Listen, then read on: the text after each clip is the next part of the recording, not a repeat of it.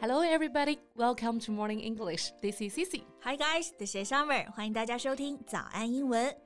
哎，Summer，嗯，你有没有看过《虚构安娜》呀？真实故事改编的美剧，讲的啊是一个女诈骗犯，她骗过了纽约的顶级名流圈。 Yeah, I've heard about it。这个剧呢，说的就是俄罗斯一个卡车司机的女儿安娜·索罗金，她假扮成呢德国豪门家族的继承人安娜·德尔维，骗过了她的创业男友、投资圈的大鳄，还有艺术投资商啊等等等等，给她垫付各种大牌的奢侈品、豪华酒店，甚至还包括一辆私人飞机 啊。 Right，真的是骗子中的高手啊！ Yeah。然后呢，最近啊，又有一个被称为是越南版的 Anna 出现在了公众的视野当中。She also pretend to be a super rich girl and lied to so many people, got herself married twice, and she swindled them out of tons of money. 啊，就是说啊，这位来自越南的农村女孩，她呢就假扮成富豪之女，骗了一百七十亿的越南盾 啊！哇而且她还请了三百多个演员来演戏，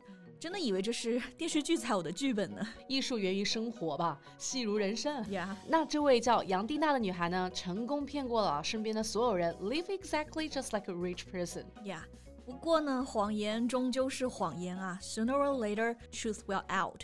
最终谎言还是被揭穿了，然后大家才发现啊，被她骗 了。对，那现在啊，内网外网都有报道，不如今天啊，我们就在节目当中呢，来跟着外网的报道一起来看一看，同时呢，学一些当中实用的英文表达吧。 OK，sounds、good. Let's turn to it. 好，那我们先来看看大标题啊。Known by many as the Vietnamese Anna Delvey, Tina stands accused by more than 40 victims of defrauding them of combined 4.3 million dollars. 对，就是说呢，这位被许多人称为越南版安娜德尔维的 Tina，我们接下来就叫她杨蒂娜啊，中文名。好，那这个杨蒂娜呢，她是被四十多名的受害者指控，一共诈骗了四百三十万美元 Oh my god, that's really a lot. 呀。我们首先看看里面一些实用表达啊，第一个是这个 Vietnamese Anna Delvey，就是说越南版的安娜德尔维。Vietnamese 这个词呢，意思就是越南的、越南人的。对，那这里啊，指控用的表达 accuse, a c c u s e, it means to say that you believe someone is guilty of a crime or of doing something bad.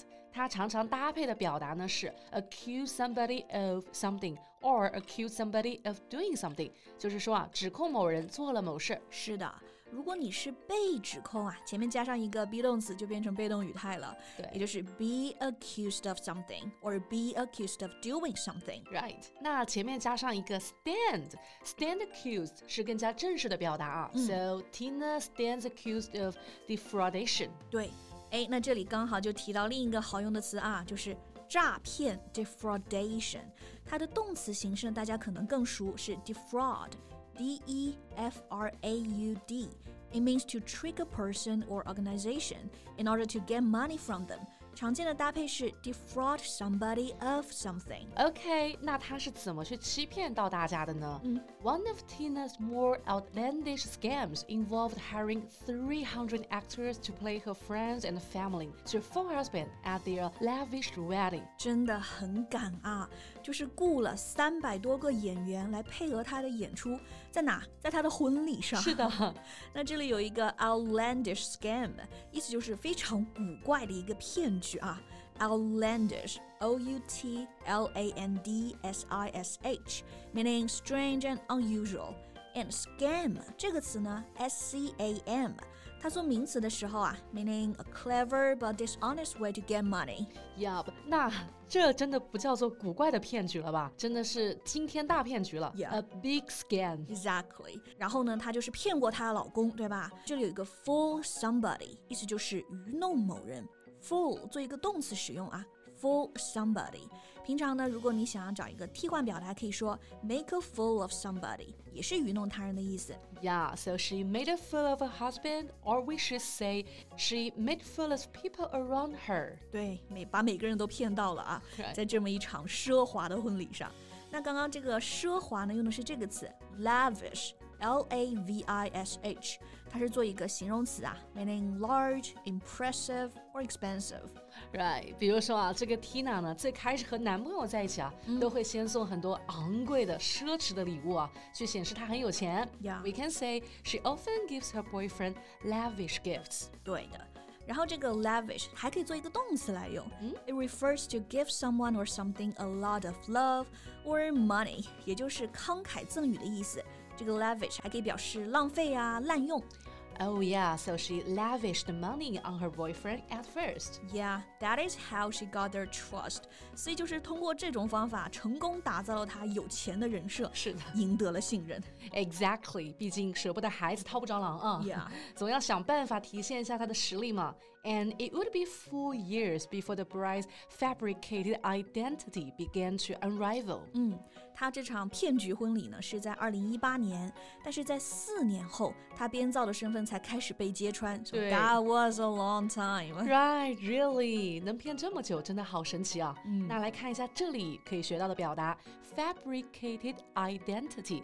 fabricated 它的原型呢是 fabricate。It means to invent a story, piece of information, extra in order to deceive someone。也就是说啊，伪造的、虚构的意思。 Yes，后面这个词呢，identity，大家应该熟，就是身份。所以刚刚这个 fabricated identity 指的就是呢，他伪造的身份。呀，他伪造的这个身份啊，揭穿用的词 unravel。U N R A V E L 就是解开、弄清楚的意思。是的。然后其实据说啊，第一个家庭被骗的时候呢，其实意识到了 she's a frauder，但是他们没有选择报警，哦就是怕丢脸吧。所以呢，在第一段婚姻结束之后啊，这个 Tina 仍然在继续行骗。And in 2021, she married again. Of course, it didn't last long. Her fabricated identity unraveled again. 第二次呢，还是被揭穿了。不过啊，这个家人又没有报警，就是怕麻烦吧。 Oh my god！所以啊，其实那在没有人指控他出来之前啊，他就真的一直都在继续行骗耶。是的，我觉得现在呢，可能很多被骗的受害者啊，没有那么敢站出来发声，因为害怕舆论啊，害怕麻烦，可能会说还不是因为你贪呢、或者你蠢。这种受害者完美论呢，一定程度上其实增加了更多的受害者啊。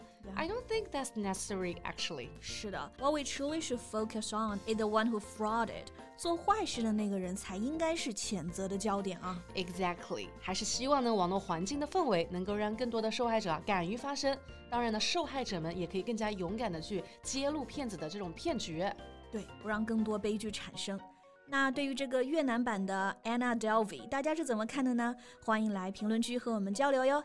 And that's what we have for today. So thank you so much for listening. This is Summer. This is Cici. See you next time. Bye. This podcast is from Morning English. 学口语就来早安英文。